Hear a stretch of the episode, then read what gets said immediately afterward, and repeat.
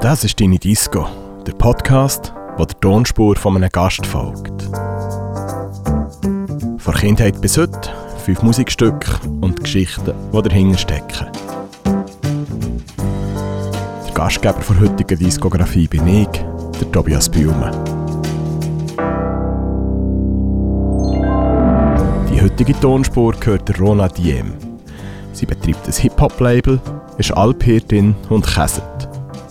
Rona erzählt mir, wie sie auf einer Reise zufällig ist in Berührung kam mit der kanadischen Musikszene, die dann gerade so richtig abgehoben ist. Dann habe ich abgemacht mit dem einen Freund und nachher hat er gesagt, ja, wir sind dort äh, und Beirut ist auch noch gerade da und dann haben wir mit denen einen Kaffee getrunken und ich habe so, hä, warte jetzt, die kenne ich doch, ah, das ist mega lässig. Der Rona berichtet mir auch, warum sie nach Stationen, unter anderem beim Musikfestival M4 Music und im Jazzclub Moods, ein eigenes Label hat gegründet.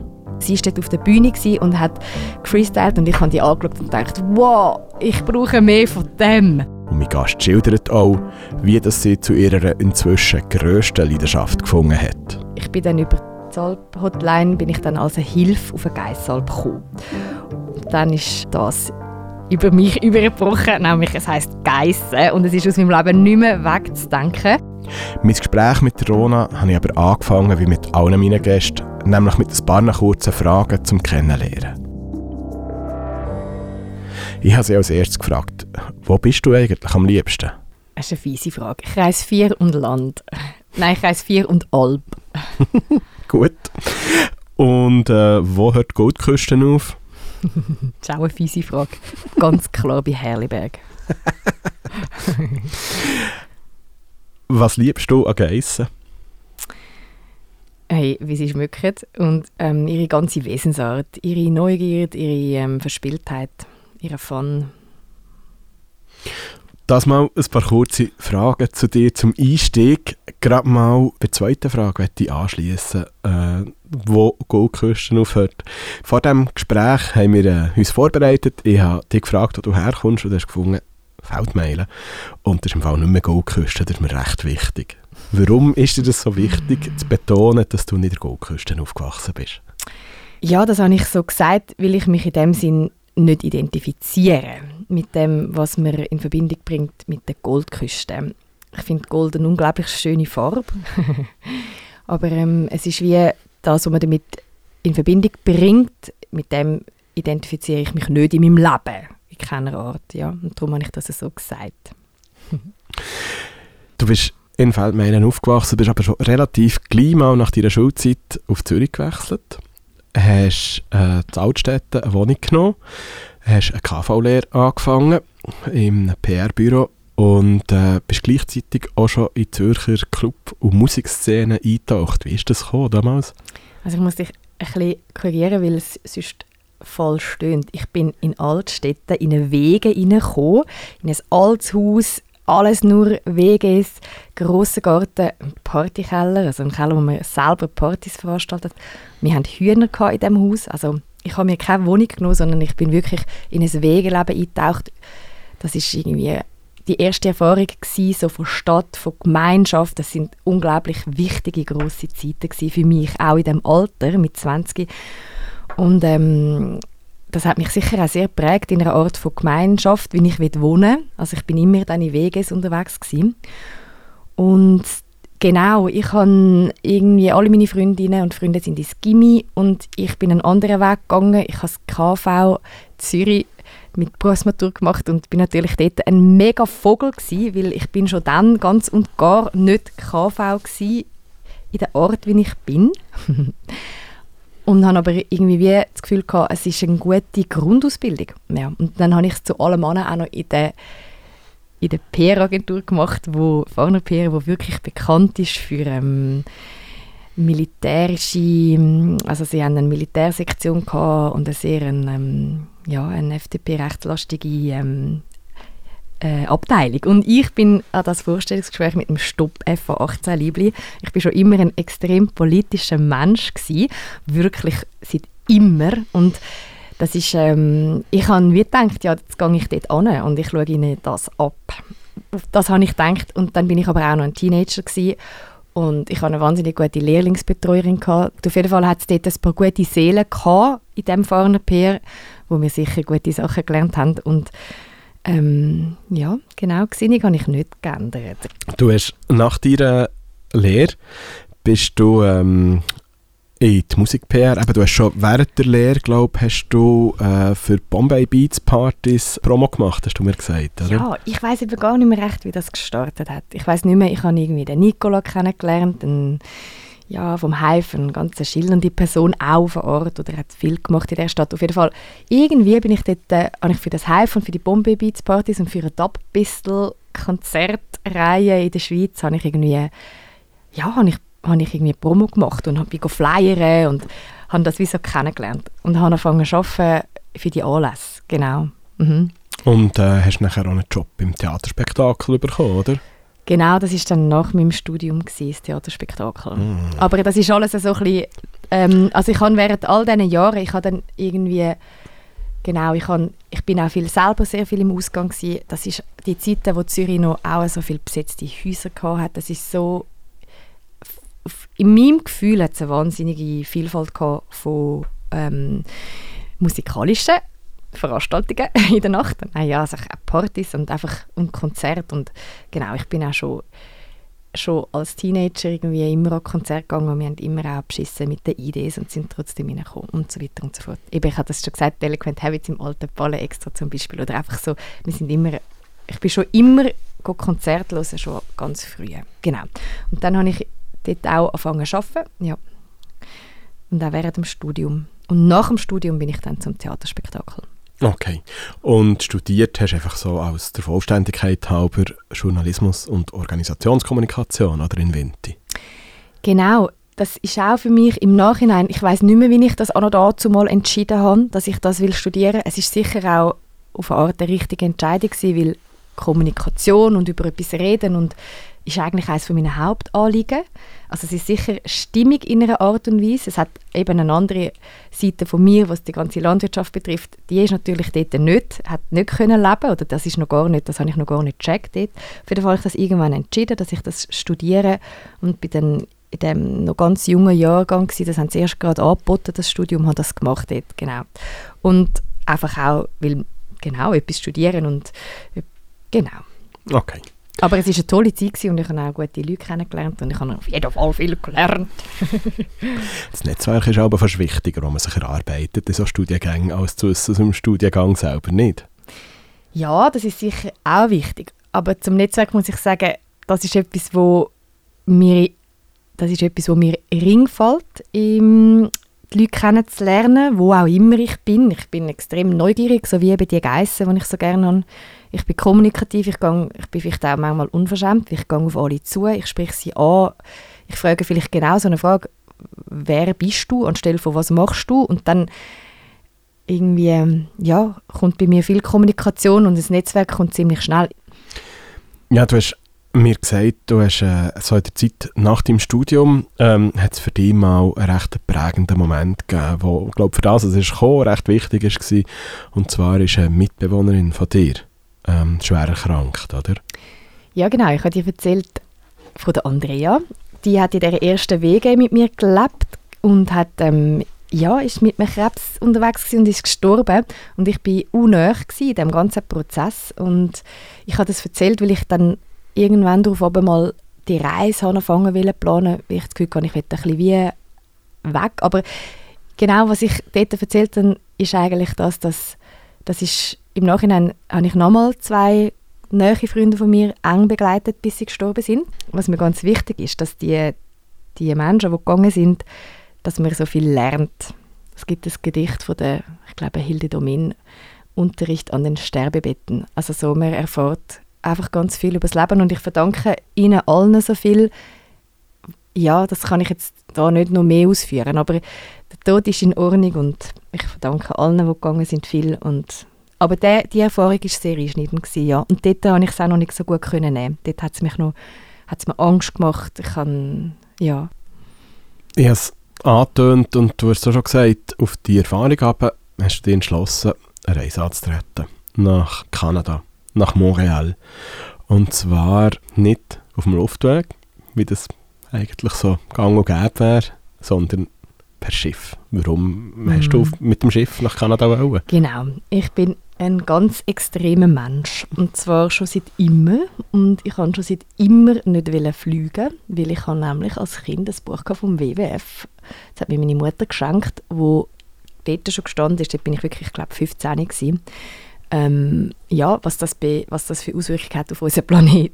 Und ich habe schon immer nicht fliegen und bin bei ganz vielen Sachen so extrem gewesen. und ich habe ähm, mit, meinem, mit meinem Partner, ich auch lange zusammen war, bin, hat er mir gestritten, weil er wollte ein Wochenende irgendwo anfliegen und ich habe einfach nicht mit wollen. Oder, und er hat immer gefunden, du bist so extrem und, und überhaupt. Und er hat ja schon auch recht, also so, ich verstehe schon auch den Spass an diesen Sachen, aber es ist wie so, die Ernsthaftigkeit von dem ist bei mir so wichtig, dass ich nicht kann darüber übergehen kann. Und ich bin so froh, dass wir heutzutage 2021 einfach einmal auch an einem Ort sind, wo wir können sagen hey, es ist einfach nicht geil, dass du ein Wochenende auf New York fliegst.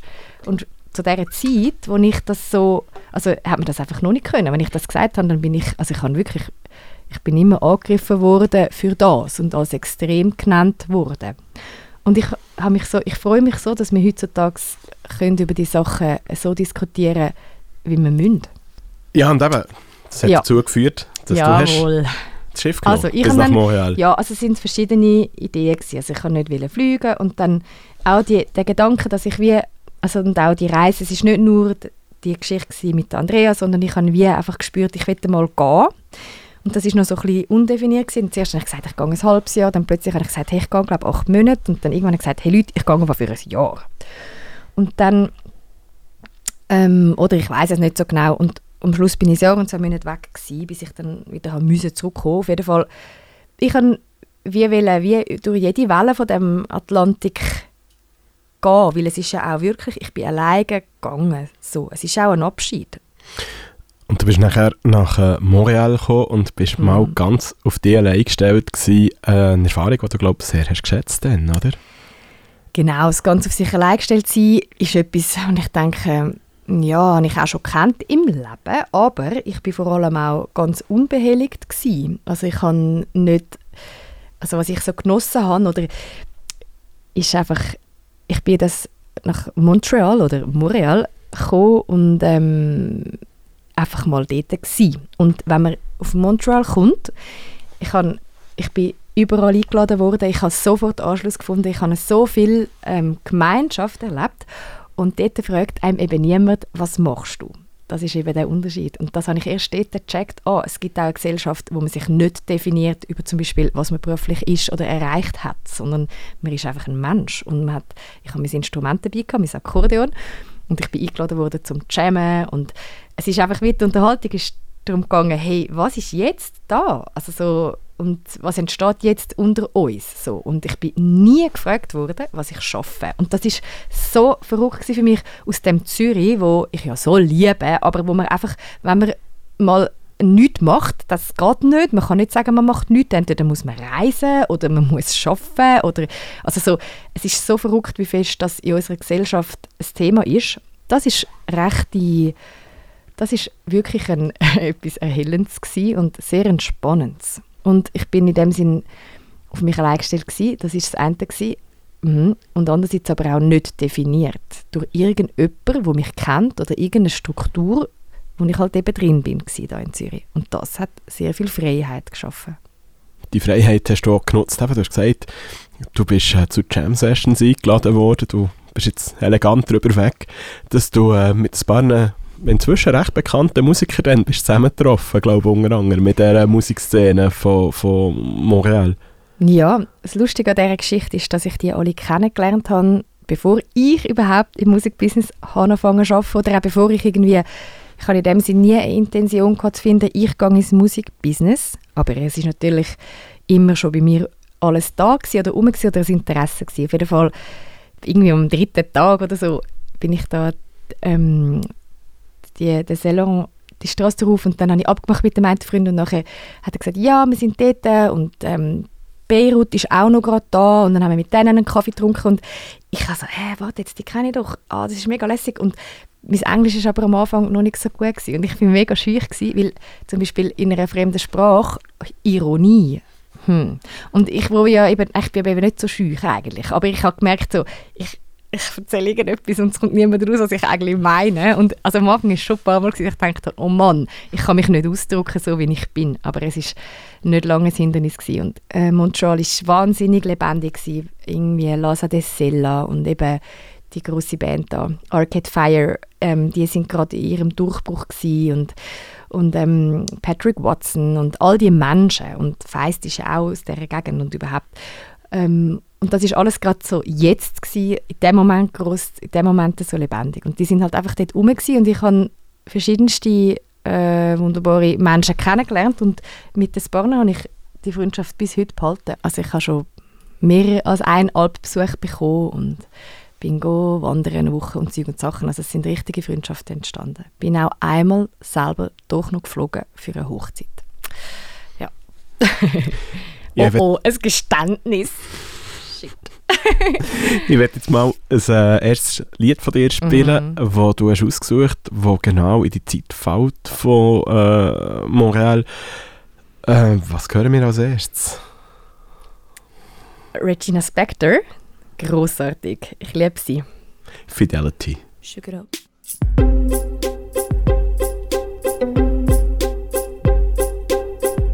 I never loved nobody fully. Always one foot on the ground. And by protecting my heart truly, I got lost in the sounds I hear in my mind. All of these voices I hear in my mind. All of these words I hear in my mind. All of this music and it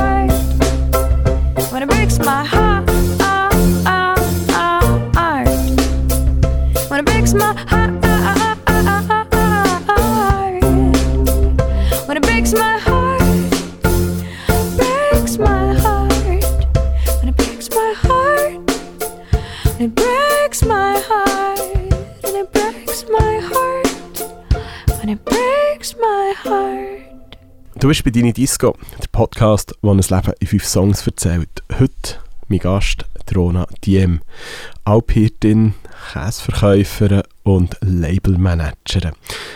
Ja, Rona, wir haben vorhin über deine Zeit in Kanada geredet. Deine Reise hat dich noch viel weitergebracht. Ich ähm, wollte jetzt das gleich mal elegant abkürzen, weil du hast gesagt, irgendwann nach einem Jahr und zwei Monaten hast du wieder zurück müssen, auch weil dir das Geld ist ausgegangen. Du bist zurück auf Zürich gekommen und hast, glaube ich, relativ ring gerade wieder Anschluss gefunden hier dann, oder? Überhaupt nicht. Ähm, das war eines meiner grössten Schöcke. Ich bin von Kuba gekommen, ich habe in Kuba gearbeitet und bin zurück auf das Zürich, wo irgendwie in einer Ehe gesteckt ist. Jedes Tram war voller Werbung. Gewesen. Und überhaupt und sowieso ist es ein wahnsinniger Schock gewesen. Aber ich musste Geld verdienen, weil ich schon Schulden hatte wegen dieser langen Reise. Ähm, und ein Freund von mir hat mir einen Job angeboten bei Restorm, ein Musik-Startup. Das war eine Idee von einer Online, von einer Online-Plattform, die Label, Booking, Künstler verbindet. Und dann bin ich einfach 0, plötzlich in die ganze Musikszene hineingekommen. Ja, und du hast äh, mit dem Einstieg in die Musikszene nachher auch zu weiteren Stellen gefunden. Du ähm, bist dann, glaube ich, gleich mal beim M4 Music eingestiegen, oder? Beim Zürcher Musikfestival. Ja, genau. Ich bin dann irgendwie von dem Restorm weiter zum Extra, Mhm. ähm, Limathaus, und habe dort äh, Kommunikation gemacht für die Konzerte und Partys. Und dort bin ich eingesprungen und dann wollte ich wieder gehen, weil das habe ich jetzt nicht erwähnt, aber auf dieser langen, langen Reise bin ich eben auch im Dschungel gelandet und das ist eines meiner absolut wichtigsten Momente in meinem Leben. Ich bin im Regenwald und das hat alle Glöckchen geläutet und ich habe gearbeitet mit ähm, in einer Auffang- und Ausbildungsstation mit Dschungeltieren und das hat so fest resoniert, dass ich eigentlich auch heimkommen natürlich mein, etwas verdienen, um meine Schulden abzuzahlen und dann gehen für immer in den Wald. Und ich bin heimgekommen und ich habe eigentlich von nichts anderem geschwätzt, als dass ich in den Wald will, dass ich will mit Wald arbeiten aber ich habe ja überhaupt nichts so gemacht in meiner Ausbildung und ich habe einfach nicht gewusst, wo anfangen. Und ich habe auch alle Ausbildungsangebote angeschaut, aber es hat nichts Sinn gemacht. Auf jeden Fall, dann bin ich eben in die Musik hineingekommen, weil dort habe ich einen Job bekommen. Und dann habe ich aber eigentlich immer wieder gehen. Und dann sind wir beim Limat, also extra Limathaus gewesen, und nachher habe ich mich beworben beim M4 Music und bin dort ins OK gekommen von dem Festival, genau. Und dann habe ich wieder gehen und dann habe ich gedacht, wo würde ich noch gerne arbeiten im Musikbetrieb und dann habe ich für mich so gedacht, hey, im Moods, weil das ist einfach die Konzerte, die dort stattfinden, fast jeden Tag im Jahr, das ist großartig das Programm. Und dann hat mir jemand einen Tag später erzählt, hey, im Moods wird die Leitung Kommunikation und Marketing frei und ich habe mich beworben und den Job bekommen. Und dann hat es gemacht, schlurp, so und ich bin weg in dem Moods-Universum. Das ist ein riesige ja, ein riesiger Tanker von Mus Musik und Arbeit und Ja, du bist jetzt Moods, ähm, äh, eine sehr prägende Zeit, glaube ich, auch für dich. Du hast gesagt, es war ein Traumjob. Gewesen. Ähm, Musik-PR-mässig. Was, was hat dir denn so gefallen am Moods? die Musik, also dass die Konzerte, die dort stattfinden, so eine Vielfalt, ich habe so viel gehört und auch ganz viel Schweizer Musik, großartige Künstlerinnen und Künstler und es ist einfach so ein guter Ort. Es ist irgendwie auch auf eine Art ein neutraler Ort. Da gehört niemandem nur. Es ist wie nicht so eine szenige Szene, wo man muss so oder so oder so. Es ist auch recht eigentlich eine offene Sache. Es hat mir so gefallen, ähm, die Vielfalt von Leuten, die Diversität und ich liebe Musik und ich liebe auch das Erlebnis von einem Konzert. Es ist nämlich etwas Gemeinschaftliches. Ich habe so viele gute Konzerte erlebt und ich kann dann wahnsinnig viel Freude haben. das muss ich jetzt noch erzählen, weil es eine Strategie. Ich habe irgendwann entschieden, dass ich möglichst oft so Freudemomente will erleben, weil wenn man das viel hat, dann kann man das besser wieder haben. Menschen, die das nicht haben, haben Schwierigkeiten. Also das ist wie etwas, wenn man, das muss man wie immer wieder erleben. Also lernen und trainieren. Freude Ja, genau. Das ist ein Gratis-Tipp. Macht Sachen, die euch Spass machen. dann kommt noch mehr von dem. Ja, du hast in dieser Zeit auch ähm, in einem Label, äh, mit einem Label erste Kontakte geschlossen. Baccarat, wo recht grosse Acts äh, hat rausgebracht nachher. Und das wird ein Thema sein vom nächsten Teil des Gesprächs. Jetzt werde ich zuerst noch ein Stück spielen, und zwar aus deiner Zeit vom Moods. Du hast mir etwas ausgesucht, das ein bisschen gar lang ist für das Format, aber zumindest ein Teil davon, wenn wir sicher spielen. Was hören wir als nächstes? Darf ich so sagen? Sicher. Es ist der Ibrahim Malouf mit seiner Vierteltontrompete und das Stück heißt Beirut und das ist seiner Heimatstadt gewidmet.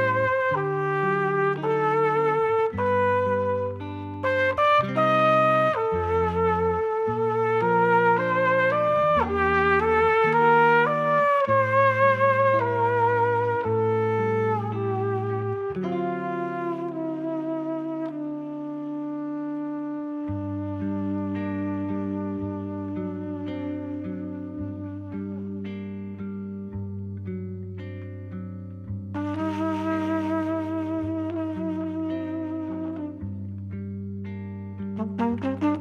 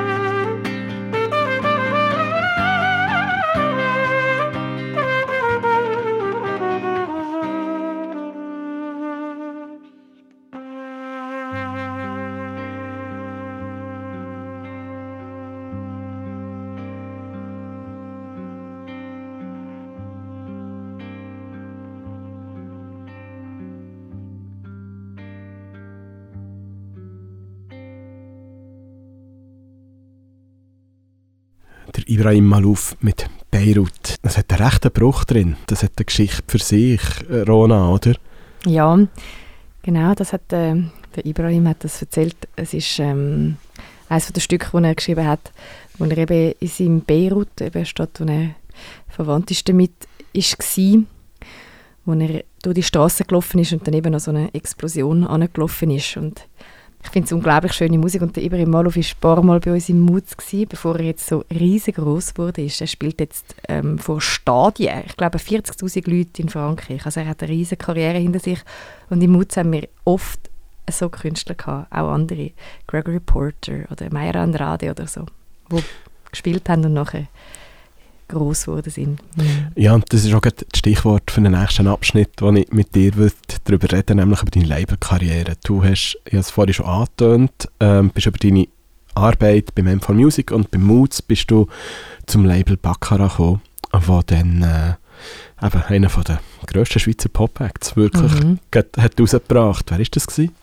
Genau, also das ist im, ich habe fürs M für Musik geschafft und dort hat es eben jemanden von den Schweizer Labelmenschen, ich gefunden habe, er macht seine Arbeit so gut. Und er hat auch gefunden, irgendwie, ich mache meine Arbeit so gut. Und dann haben wir irgendwie mal das Gespräch angefangen und dann hat, habe ich gesagt, hey, ich habe da die Lo und Lödig, ich habe mal ein Video gesehen, Gänkele, ich komme mit Gänkeln und ich habe das so cool gefunden und habe die drum gefunden, hey, die sind so lässig. Und dann habe ich gesagt, hey, kennst du die? Und dann hat eben der Martin von Backer gefunden, ja, er kenne die und er sagt jetzt dran, die auf sein Label am holen. Und dann haben wir irgendwie uns zusammengeschlossen oder ich habe mich dort dazu geschlossen und bin gerade noch so in den letzten Verhandlungen auch eingestiegen. Und dann haben die den Label-Deal bei Baccarat unterschrieben und der Martin und ich haben in den nächsten Jahren ja, mit Lo und Lödük eine grosse Geschichte erlebt. Genau, eine Labelgeschichte. Ja, und Lond Ludwig, sag schnell, man kennt sie vor allem an zwei riesigen Stücken eigentlich, die eine Zeit lang sie unausweichlich waren ja, genau. im Schweizer Radio. Das müssen wir gar nicht erwähnen, das wissen ja eh alle. Das ist eben von Ort auch so schön gewesen. Dann irgendwann einmal, ich habe dann im 16 angefangen älplern und ähm, ich habe bis, ja, bis Anfang 18 mit ihnen mitgearbeitet und mal können sagen, auch, auch die Bauern und Bäuerinnen haben es gekannt, weil es halt am Radio gelaufen ist. Und zwar der große Durchbruch war mit dem Lied, das nicht heißt im roten Kleid, sondern Jung verdammt. Eigentlich ist das der Titel vom Song. Und ähm, genau, am Anfang sind, ist Lohnlödig nicht bekannt gewesen und wir haben die Promo gemacht und den Release gemacht von dem ersten Album Zucker fürs Volk im 2014, offiziell wirklich ein, ein offizieller Release und das hat, ist so schnell durch die Decke und das ist natürlich alles unglaublich spannend gewesen und zeitraubend, aber auch völliger Flash und uh, toll und uh, viel gelernt und überhaupt uh, viel erlebt. Ja, es war eine schöne Zeit gewesen und eine spannende Zeit. Ja, und äh, gleichwohl hast du dich mal nachher entschlossen, ein eigenes Label zu gründen. Und hast ähm, da- das ohne recht bekannte Zürcher Künstler mit reingenommen dort. Genau. Ich bin dort äh, raus, weil es eben nicht meine Struktur war und ich wollte von Anfang an auch beteiligt sein und das hat wie dort nicht geklappt und dann bin ich aus diesen Gründen gegangen und habe gedacht, dann mache ich mein eigenes und ähm, bin dann auf Big Cis gestoßen. Dort ist sie, hat sie, ist sie ein bisschen verschwunden von der Oberfläche und hat nur ein paar kleine Orte, die auch grossartig sind, aber einfach halt nicht so in der Öffentlichkeit ähm, wahrnehmbar gespielt und ich habe sie dann einmal wieder gesehen an so einem Event im Mutz von Red Bull, aber sie dort auf der Bühne und hat gefreestylt und ich habe die angeschaut und gedacht, wow, ich brauche mehr von dem. Wo ist die gewesen? Was macht die? Warum ist das nicht präsenter? Und dann haben wir uns die kennengelernt und ein paar Worte gewechselt und sind uns dann ein, zwei Monate später auf dem Velo, haben uns gekreuzt so, hey, hoi, hoi. Äh, nicht, im ersten Moment will ich nicht sicher, soll ich bremsen oder nicht. Kennst den Moment, oder? Dann haben wir gebremst und dann irgendwie wirklich so, hey, ähm, ja, ist das Angebot immer noch, mal darüber zu reden, so, ja, suchst du immer noch, ja, und dann haben wir wirklich so, haben wir uns irgendwie einen Tag später getroffen und seither ähm, arbeiten wir zusammen, genau. Und das ist für dich, glaube ich, auch ein cooler Moment gewesen, weil du hast gesagt, du bist nachher mit der Big Cis umgezogen und hast das erste Mal irgendwie, ich glaube, so in diesem Musikbusiness zugehörig gefühlt. Ich zitiere jetzt noch einen Satz, den du mir hast gesagt in unserem Vorgespräch. Du hast mal gefunden, hey, ich war als Frau immer allein, gewesen. es hat in diesem Business so viel Schnäppi. Und äh, das hat sich plötzlich auf das Mal geändert, wo du, wo du mit der Big Sis nachher bist äh, am Geschäft gsi.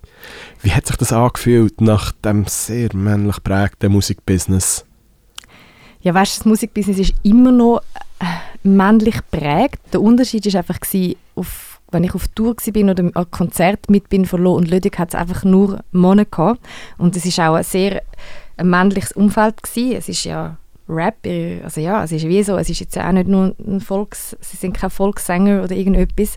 Und ich habe erst realisiert, als ich mit der CIS dann mal an ein Konzert mit bin und gemerkt habe so, wow, ich kann, es ist so viel entspannter für mich, weil ich einfach irgendwie eine andere ja, ich kann mich irgendwie anders orientieren, ich habe irgendwie auch Verbündete und erst dann ist mir aufgefallen, wie sehr mir die vorher gefehlt haben.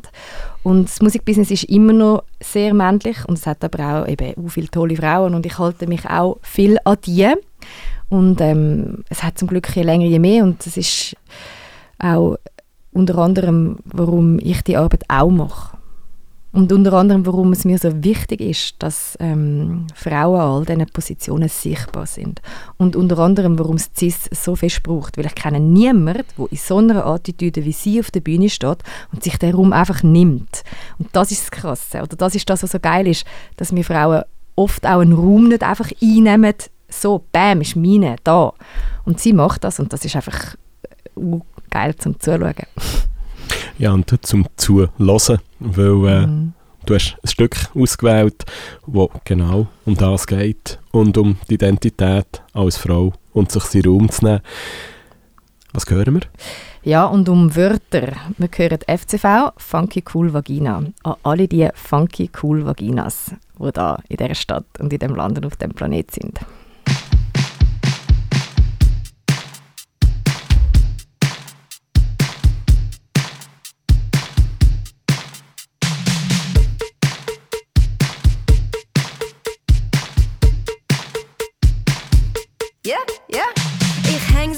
Konzert auf der Bühne, mache Action.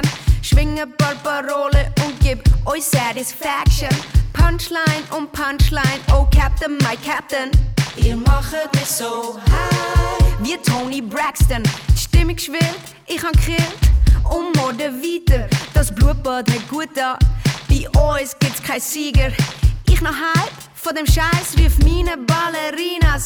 Balle, balle, ja die funky cool Vagina. Vulva, vulva, vulva, vulva. Funky cool Vagina. Vulva, vulva, vulva, vulva.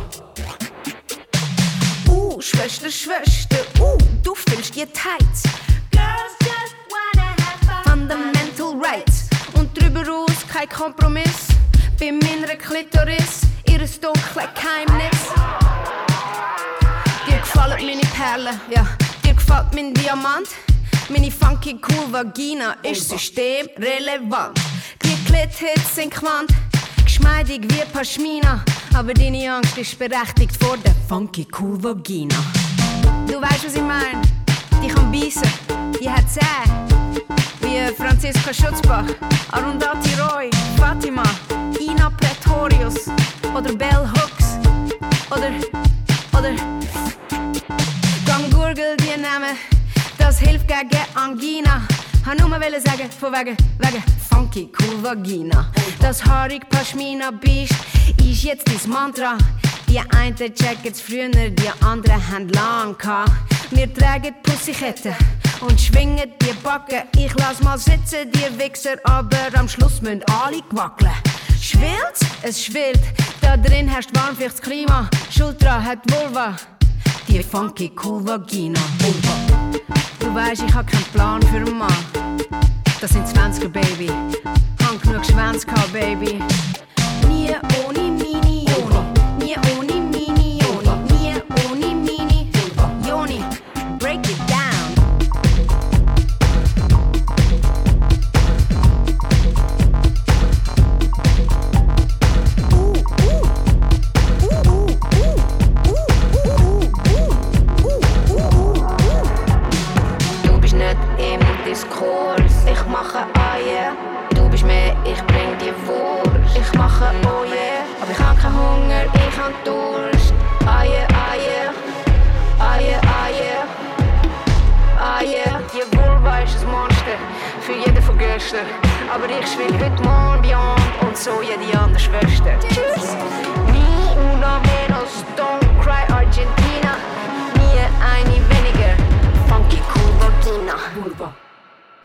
Stück, es ist äh, tatsächlich keine Premiere in diesem Podcast. Es hat schon mal ein Gast von mir mitgebracht und äh, jetzt habe ich noch die Labelmanagerin da, die für das Stück verantwortlich ist. Es ist Drona Diem, Labelmanagerin von, wie heisst das Label eigentlich? Blonk.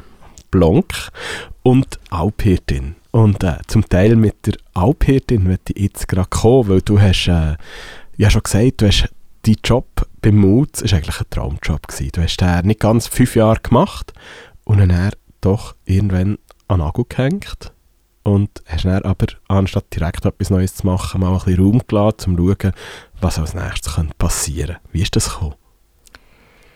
Genau, Traumjob, es klingt immer so, im Nachhinein ist es ein Traum, natürlich ist es mega viel Arbeit gewesen. Aber warum ich vor allem wollte gehen, ist, ich habe nach all diesen Jahren vier Konzerte pro Abend im Mutz wie gemerkt, ich brauche ein bisschen mehr Ruhe. Ich will ein bisschen mehr alleine sein. Es war so schön, gewesen, all die Menschen, und jetzt will ich ein bisschen mehr Ruhe. Und dann habe ich gekündigt. Und habe aber immer noch beim Label geschafft, bei Baccarat und dem von Music. Und habe dann wie einfach gewusst, ich habe jetzt aber mal im Sommer, Mutz, dann ist gerade nichts los oder nicht viel los, habe ich wie ein bisschen Ruhe. Und dann hat mein Bruder gesagt, hey, mach nicht gerade schon wieder etwas Nächstes im Musikbereich, warte doch mal, schau mal, was sonst noch kommt. Vielleicht ist das noch viel wichtiger für die nächsten zehn Jahre. Und dann habe ich gedacht, gute Idee, vielleicht tue ich wieder mehr journalistisch arbeiten, schreiben, irgendwas. Und haben mich all, aber alle haben mich so genervt, hey, was machst du nach dem Mutz, was machst du nach- dem Mutz, spinnst, dass du da gehst und so. Und dann habe ich wie als, damit ich Ruhe habe, habe ich gesagt, ich mache ein Praktikum auf dem Bauernhof. Weil ich einen Freund, gehabt, der gebauert hat. Und ich kann das aber nicht machen. Und dann hat mich eine Freundin eben falsch verstanden und hat gesagt, hey, was machst du jetzt im Sommer? Gehst du auf die Alp? Und dort hat es gemacht, ding, ding, ding. Und ich habe voll meine Glöckchen gehört. Sie hat mich das gefragt, ich habe eine grosse Gabelsalat ins Maul gesteckt und lang geholt. Und in dem Moment, wo ich Gabel auf den Teller gelegt habe, habe ich gesagt, ja, ich gehe auf die Alp. Das klingt so einfach. So Mhm. einfach ist es, glaube ich, nicht, einfach aufs Alp zu gehen, oder? Also braucht ja so die ein oder andere Skills, Kenntnis und vor allem jemand, der die nimmt. Ja, richtig. Und dann hat das angefangen. Es war schon April, gewesen, das ist sehr spät für einen Alpjob. Und dann bin ich voll in das eingetaucht. Ich habe mich erkundet bei den Menschen, die eben Ahnung haben, die auf der Alp waren. Was gibt es für Alpen, was gibt es für Positionen? Habe auf zalp.ch ein Inserat geschrieben, dass ich, dass ich eine Stelle suche als eine Hilfe auf einer Alp und habe dann pro Tag etwa 10 Anrufe von Bauern und äh, ganz viele neue Wörter, Begriffe, die ich nicht kennt habe, über Sachen, wo ich keine Ahnung davon habe und auch einmal pro Tag mindestens ein Angebot für noch mehr als nur einen Albjob, sondern so, ich suche auch noch gerade eine Frau. Und also es ist alles völlig ähm, eine neue Welt gewesen und ähm, ich habe schlussendlich etwas gefunden und habe einen Albsummer angefangen im Engadin, im Bevertal. Und bevor ich den Albsummer angefangen habe, habe ich gedacht, ja, und wenn es nicht meins ist, dann kann ich ja immer noch gehen und etwas anderes machen. Und das hat sich dann schlagartig geändert am ersten Tag. Wie hat sich das angefühlt? Du das erste Mal warst auf der Alp gewesen, in dem Fall. es ist einfach ab dem ersten Moment sind mir wie so die Schuppen von den Augen gefallen, weil ich gecheckt habe, dass das komplett das ist, was mich so interessiert, dass ich diese Arbeit machen will, dass ich diese Sachen lernen will. Es hat so resoniert mit mir, mit meinem ganzen Wesen, dass ich wie mich gefragt habe, dass ich das vorher nicht gecheckt habe. Und ich hatte immer so eine Irritation, gehabt, wenn ich auf dem Hof war und ich konnte nie recht sagen, warum. Und die Irritation war, dass es mich so interessiert hat und ich es so komisch gefunden habe, dass ich eigentlich keine Ahnung habe, wie wir, ja, wie wir Land bewirtschaftet. Genau. Und dann ist aber die, der erste Alpler ist gewalttätig gewesen. also es war wirklich gar nicht lustig gewesen. Ähm, er hat vor allem Tiere geschlagen und ist aber wirklich einfach, es ist nicht und ich habe dann wie gemerkt, ja, ich muss da gehen, weil es ist nicht gut und bevor ich auf die Alp bin, habe ich eben gedacht, ja, wenn das nicht geht, gehe ich irgendwo anders an. Aber nachher ist es einfach so gewesen, nein, ich muss unbedingt den Alpsummer machen, weil das ist, was ich machen will. Und ich habe keine Erfahrung. Und wo finde ich jetzt nochmal irgendwie, ein, ein, wo kann ich noch irgendwie ein, eine Stelle jetzt? Und dann habe ich für 15 Franken im Tag eine Stelle, also ja, gefunden auf einer Alp als Hilfshirt im Verein Natal mit, ähm, mit Rinder und bin dann dort für zwei Monate und habe auch viel gelernt, habe gelernt, die Kuhmelken von Hand. Auf der Nachbaralp, ich bin übergelaufen und habe dort können, Nevada hat sie, glaube ich, die Kuhmelken und die Alperin hat mir das mit aller Geduld gelernt und, und dann im Sommer, also und, und im Sommer dann Ende August, habe ich aber müssen gehen, weil das ist abgemacht war. Dann ist die Frau von dem gekommen und ich bin dann über, über, ähm, über ein Zalp-Hotline bin ich dann als eine Hilfe auf eine Geissalp gekommen. Und dann, ja, dann ist ähm, das über mich übergebrochen, nämlich es heißt Geissen und es ist aus meinem Leben nicht mehr wegzudenken. Dort bin ich mit den Geissen in Kontakt gekommen und habe mich so krass in die Wesen verschossen, dass ich sogar in der Nacht am aufgewacht bin und um mich herum nur Geissen gesehen habe und habe lachen so ja, ich, ihr sind da, ihr sind schön, ich sehe euch. Also es ist so krass gewesen, wie mich das ereilt hat. Und dort bin ich dann als Hirtin, also ich bin als Hilfe angestellt worden, weil die Hilfe ist davon gelaufen. Und etwa zwei Wochen nachdem ich dort, oder eine Woche schon, ist auch der Hirt davon gelaufen. Und dann habe ich das habe ich mich versucht, ich habe gesagt, ich sei gerade gut in Form, weil ich ja vorher auf der anderen Alp als ähm, Rinderhirtin auch sehr ähm, Berg, in der Ber Berggänge war und schon recht gute Kondition hatte ja, und dann hat er mir das Hirte übergeben und mich ein bisschen geschult und mich dann meinem Schicksal überlassen. Und ich bin dann zwei Monate Geisshirtin in den Peiler Heubergen. Eine mega steile, steile Bergflanke ohne natürliche Grenzen. Ich habe dort zuerst mal mit, mit Hirtenhund geschafft, der Goldi. Und ähm, eben ohne Hund als Geissenhirtin ist man nichts. mit 200 Geissen ja, und habe überhaupt einfach ähm, die Geissen gemolken, ja, habe viel über Tiergesundheit gelernt. Ich habe im ersten Sommer nicht einmal meine Nasenzähne reingesteckt. Das hat mich überhaupt nicht interessiert. Mich hat Käse in meinem Leben nie interessiert. Aber der Grund, warum ich dann trotzdem den Zähnekurs gemacht habe am Plantenhof, war, dass ich unbedingt nochmal einen, einen Geissalpsummer machen als Hirtin und das so streng ist, dass ich denke, hey, das überlebe ich nicht nochmal. Ich, ich lerne jetzt auch noch Sehnen, dann kann ich eben halbe Sehnen, halbe Hirte. Der Sommer, der jetzt vergangen ist, habe ich auf der Schwegalp eine Million Liter Milch verkäset. Das ist, ähm, die Schwegalp ist zwischen dem Toggenburg und dem Appenzellerland, beim Sentis. Und 50 Bauern bringen ihre Milch dort an. Es ist, ähm, es ist alles Alpen rundherum und es ist aber, wird an einem Ort verkäset. Und dass es so weit kommt, dass ich so mit so grossen Mengen Milch Käse mache und so viel Freude daran habe, das hätte ich selber nicht gedacht. und eine riesige Verantwortung, oder? Ja, es ist, die Verantwortung fühle ich immer. Also es ist wie auch bei 400 Liter Milch, es ist einfach, es ist wie einfach, Milch ist so etwas Wertvolles, es ist so ein schöner Rohstoff. Milch ist immer Muttermilch. Das heißt, in dieser Milch ist so viel Liebe vom Tier, vom, von der Bäuerin, vom Bauer, äh, es ist so viel von unserem Land drin, ähm, Wiederkäuer, also Kühe, Schafe, Geissen können aus Gras, vor allem an den Hängen, also Bergflanken ist sinnvoll, können sie eben quasi etwas gewinnen, das uns nachher kann ernähren ja. Und äh, das muss ich jetzt gleich noch fragen, Geissen, die kann man nicht mit dem Roboter melken, oder? Macht man das von Hand? Moll, man kann Geissen mit der Melkmaschine melken. Sie haben alle ganz unterschiedliche Formen von Euter und es ist darum nicht so, ja, es ist nicht so, manchmal geht es besser und manchmal geht es schlechter. Ja, du hast über, äh, über äh, die Alphirterei und also über deine Alpsummer hast du auch noch zu einer ganz anderen Form von Musik gefunden, eigentlich zu einer Unwahrscheinlichen mit all dem, was wir jetzt bisher haben darüber geredet ähm, und zwar über das Brauchtum zum Jodeln. Mhm, ja, genau. Ja, also, ob ich zum Jodeln gefunden habe, so, ähm, ich habe zu meiner Liebe zu diesen Tönen gefunden und jetzt über diese Töne bin ich auch irgendwie in eine Weltgegend gekommen, wo ich mich vorher nicht gesehen habe. Also ich bin im Appenzell auch noch daheim, meine Geissen sind jetzt im Appenzell und ähm, ja, ähm, das ist Naturjodel, wo, das wird noch an drei Orten in der Schweiz so gemacht und das ist in der Naturtönigkeit. Und Naturtönigkeit hat eine andere ist, hat andere Töne als die temperierte Tonleiter. Die temperierte Tonleiter ist festgeschrieben, sodass alle das Gleiche können spielen und Naturtönigkeit ist eben, hat zwei andere Töne. Und alle Urvölker ähm, singen in dieser, in dieser Tonalität quasi oder in dieser, in dieser Naturtonreihe. Und im Appenzell haben sie eine Art von, sie nennen das Zäuerle.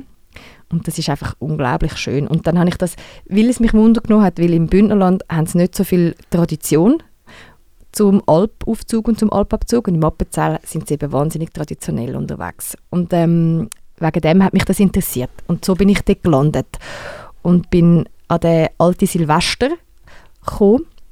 Also eigentlich bin ich über Klangwelt Toggenburg, habe ich einfach einmal gesucht und habe irgendwie aus dem Nichts raus dort einen Kurs gebucht und bin nachher mit irgendwie lauter doppelt so alten Menschen wie ich in so einer Runde gestanden. Und, aber was ich dort gelernt habe in diesen zwei Tagen und der Klang, den wir alle gemeinsam irgendwie kreiert haben, das ist so eindrücklich gewesen. Und dann ich, bin ich zurückgekommen in Kreis 4 und habe eben gesucht nach Jodeln im Kreis 4. Und dann lustigerweise habe ich tatsächlich Jodeln im Kreis 4 gefunden und das bietet jemand genau so genannt an, nämlich Flavia Vasella. Und dann habe ich mich ein bisschen so angefangen an das anmachen, weil das, die, die Zäuerlist, das ist eben traditionell, das ist überliefert, das gibt es nicht festgeschrieben. Und das muss man wie aufnehmen mit dem Nattel und nachher ansingen. Und das hat verschiedene Stimmen und das hat verschiedene, also ein Vorsänger und ein Nachsänger und Leute, die gerade heben, auch verschiedene Stimmen. Und mit der Flavia bin ich dann das erste Mal am alten Silvester in Urnäsch Und das, also das kennt man glaube ich so ein bisschen allgemein äh, als Silvesterklause auch noch. Eine rechte Attraktion, etwas, was ich unbedingt empfehlen kann, zum mal schauen, weil es wirklich sehr eindrücklich ist. Ja, du hast auch noch ein Stück mitgebracht, um mal ein eine Idee zu geben von dem, äh, woher kommt das und was ist das, was wir jetzt gerade hören? Die Stücke, die haben eben vor allem oft auch gar keinen Namen. Und ich habe dir gesagt, das heißt Wüst 13. Und wahrscheinlich ist das auf irgendeiner Klausen-CD, wo die Wüst, es gibt die schönen mit den schönen Huben und die Wüsten, die so ganz ähm, naturungeheuer sind. Und wahrscheinlich ist das so auf so einer CD und es ist Nummer 13. Und ich weiß nicht, welcher Schuppel das ist. Ich habe es nicht herausgefunden. Ich finde es wunderschön, weil es dort so einen tiefen Bass drin hat. Aber es ist einfach, was mir so gefällt an dem ist, in dem Gesang ist für mich wie alles drin. Also so die Freude und die Ruhe.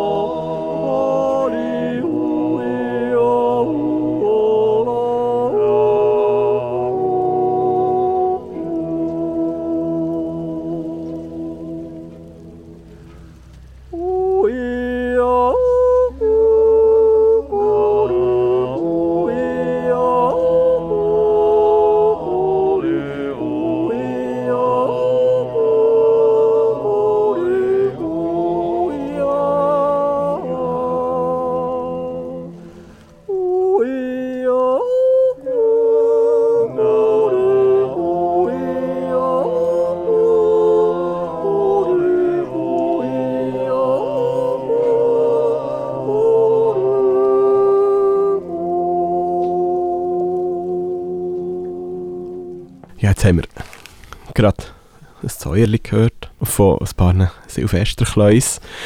Du hast schon so viel gemacht in deinem Leben, man wird ihm fast nicht gerecht in dieser Stunde.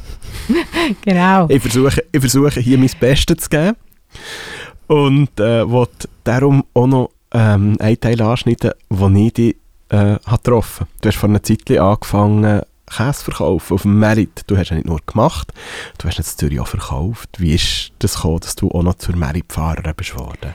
Ja, genau. Gell, es ist wie so die Sache, ich bin jemand, der so viel Interesse hat und ich bin wie ich lebe ein Leben so und das ist so ein Geschenk, dass ich die Sachen mache, wo ich wo mich so interessieren und wo ich meine Glöckchen so höre, Leute. Und es nimmt mich eben immer wieder etwas Neues Wunder und dann will ich herausfinden, wie sich das anfühlt. Das ist ganz fest ich. Und darum habe ich so viele verschiedene Orte, wo ich bin und wo ich vor Alp gekommen bin und meinen eigenen Käse, wo ich das erste Mal selber Käse gemacht habe auf der Alp, im 17. Ähm, und dann bin ich heimgekommen mit dem Käse und dann habe ich den Käse meinen Freunden im Piccolo ich gesagt, kommen alle am Samstag um zwei und habe noch Kuh-Alpkäse von der Alpramosa dabei gehabt und dann habe ich denen den Käse weiter verkauft und verkauft. Und was ich aber vor allem auch gemerkt habe, ich kann ganz viel müssen erzählen. Und das hat so Sinn gemacht, weil ich bin plötzlich nicht mehr ein Zungast in der, in der Landwirtschaft oder Alpwirtschaft, sondern ich habe es selber gemacht und ich fange an, selber Erfolge machen, gesehen rein. Je mehr man rein sieht, desto weniger ist schwarz und weiß, muss ich noch sagen. Es, wird, es ist ähm, immer so. und ich habe auch gemerkt, es gibt in dieser Stadt, das war einmal im 17. noch so, gewesen, ganz viele Menschen, die nicht wissen, dass es eben, warum Kuh Milch gibt. Dass es immer eben mit einem Kalb zu tun hat oder äh, bei einem Schaf mit dem Lämmli oder bei der Geiss mit dem Gizzi. Und mir geht es wahnsinnig darum, um diese Sachen zu kommunizieren. Und das, also so, ganz am Anfang hast du mal gesagt, wo, warum ich nicht will Goldküste sein Und um was es dort geht, ist, mir geht es darum, einen Kontakt zu haben mit den Sachen. Und ich habe das Gefühl, dass das ist, was zum Teil fehlt. Und darum empfehle ich den Menschen so fest, geht am Markt einkaufen. Und wenn es dort Herdöpfel hat, dann fragt der Bauer, hey, was spritzt du an die Herdöpfel? Und dann hört mal, was er sagt. Gut, du hast gefragt, warum ich auf dem Markt bin. Der Grund war erstens, dass ich eben wie ähm, gemerkt habe, es macht Sinn und es ist auch wichtig, dass man die Geschichte erzählt und dass ich eben, dass ich Kontext gebe. Was ist wie und wo und und dass man das erzählt und jemand, der das selber macht. Und das andere ist auch, dass ich wie finde, wenn ich schon sage, geh nicht im Migros und Coop einkaufen, dann muss es wie auch Alternativen geben. Und dann muss ich quasi auch, also dann muss ich auch eine Alternative bieten. Und dann hat es noch einen anderen Grund. Ähm, das ist so in Zukunft gerichtet. Ich habe den Traum, ähm, eine Sennerei der Stadt Zürich zu eröffnen. Schon seit einer Weile. Und dann habe ich gedacht, also das ist dann eben auch gekommen, die Idee, ich muss immer ins Bündnerland rennen, um Käse auf meinen Alpen da und dann ähm, einfach in der Stadt gibt es es nicht. Wir essen alle so viel ähm, Milchprodukte und ich will das machen, vor allem auch zum Awareness, also die Aufmerksamkeit darauf zu lenken, was das eigentlich ist, wie viel und auch, dass man sieht, da kommt Milch in, in Hausen, also vom Hof, also dass man das wie auch sieht. Und ich habe mich jetzt so wie mit in das hineingesetzt. Ich bin selber immer auf dem Markt. Mein Vater hat immer äh, mit mir auf dem Markt abmachen. Er ist ein Marktgänger seit immer. Er ist und dann habe ich mich wie von ihm mitnehmen lassen.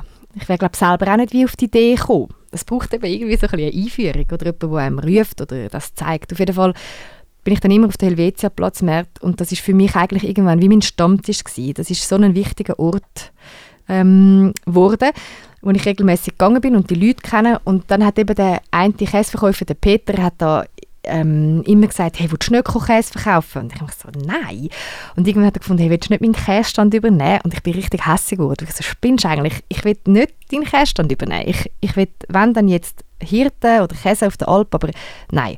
Und dann bin ich eben von dieser Alp gekommen, habe meinen Käse verkauft und habe gedacht, ups, ist eigentlich gar nicht so verkehrt. Wenn ich will die Sennerei auftun, muss ich einen Ort haben, wo ich den Käse verkaufen kann. Und ich will keinen Laden, müssen machen in dieser Sennerei, weil es nochmal wieder eine andere Geschichte ist und dann hätte ich da schon eine Verkaufsmöglichkeit. Und so bin ich zu dem Käsestand gekommen. Und auch einfach, genau, es, weil mir die ganze Marktfahrerei und der Markt einfach so gefällt. Und dann habe ich angefangen, aber er hat eben immer noch auch recht viel Käse aus Frankreich, wo ich nicht dahinter stehen weil ich nicht weiß, wie die Landwirtschaft betrieben wird und wie es diesen Tieren geht. Und ich habe dir von Anfang an gesagt, ich bin so ein extremer Mensch und ich kann nicht etwas kaufen, wo ich nicht wirklich weiß, ob ich es verantworten kann, auch, auch sonst in meinem Konsum.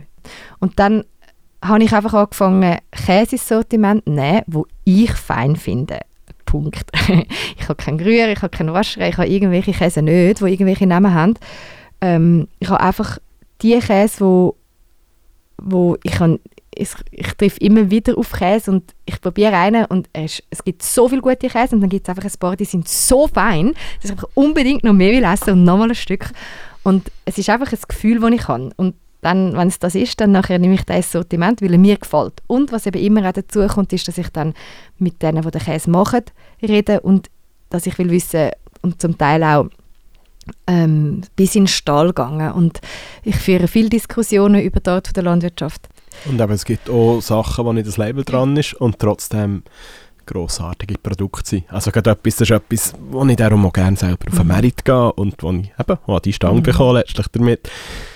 Mir ist es mir ist im Grunde noch nicht so wichtig, ähm, ob es eben jetzt sagt, hey, das ist wirklich äh, nur von, nur von ähm, Jungfrauen bei Neumond geerntet. Das nervt mich. Was Jungfrauen bei Neumond? Jetzt kommst du gerade aufs Dach über. So Sachen vertrage ich einfach nicht. Weil ich finde, es ist überholt. Und man muss wie nicht mehr kommen mit Jungfrauen. Ja, jetzt, hier gibt es schnell einen kleinen Bruch. Und zwar habe ich jetzt gerade ein Stück rausgeschnitten, weil wir gerade an Angst geraten. Ich habe vorhin gefunden, das Merit gehe ich vor allem, weil ich ähm, Produkte will, die gut sind und es mir nicht so darum geht, hey, was ist, was ist der Mythos, was ist Geschichte rundherum.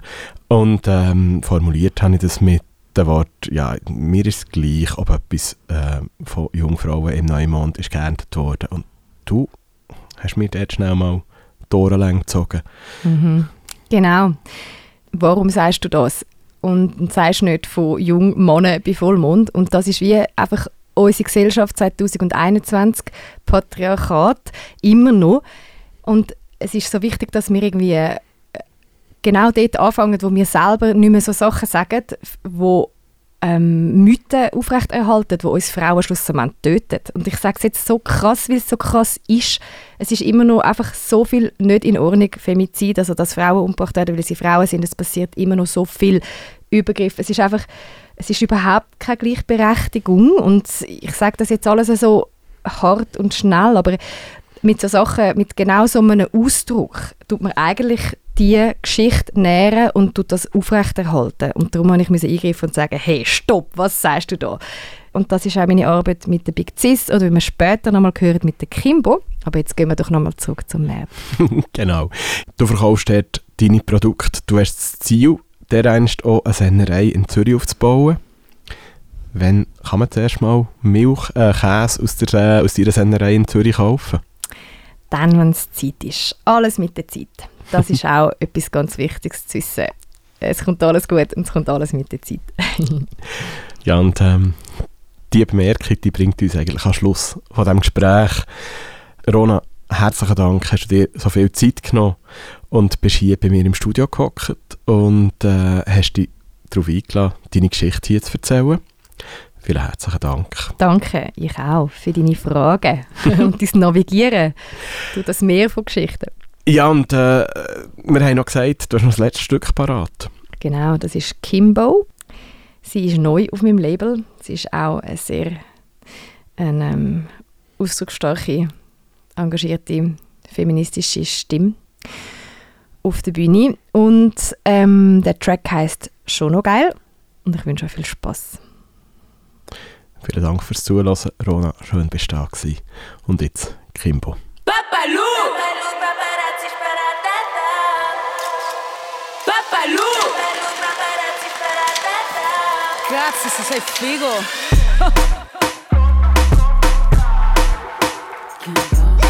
Kimbo. Ja, ja, ja.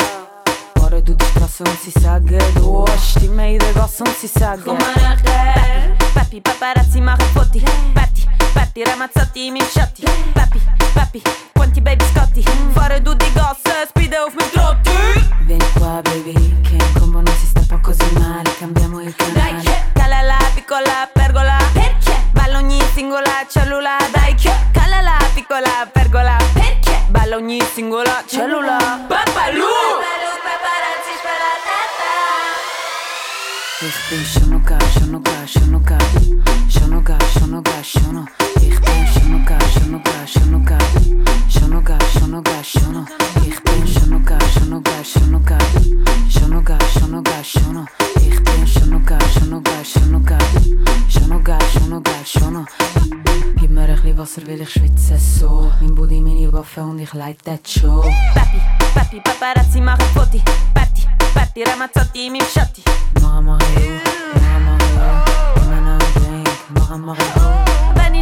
se vide ročna pink. Shaking min kadang, kas te gans po dishtin Papalu! Papalu, paparazzi, sparatata Ich bin Shonoga, schon Shonoga Shonoga, Shonoga, Shono Ich bin Shonoga, Shonoga, Shonoga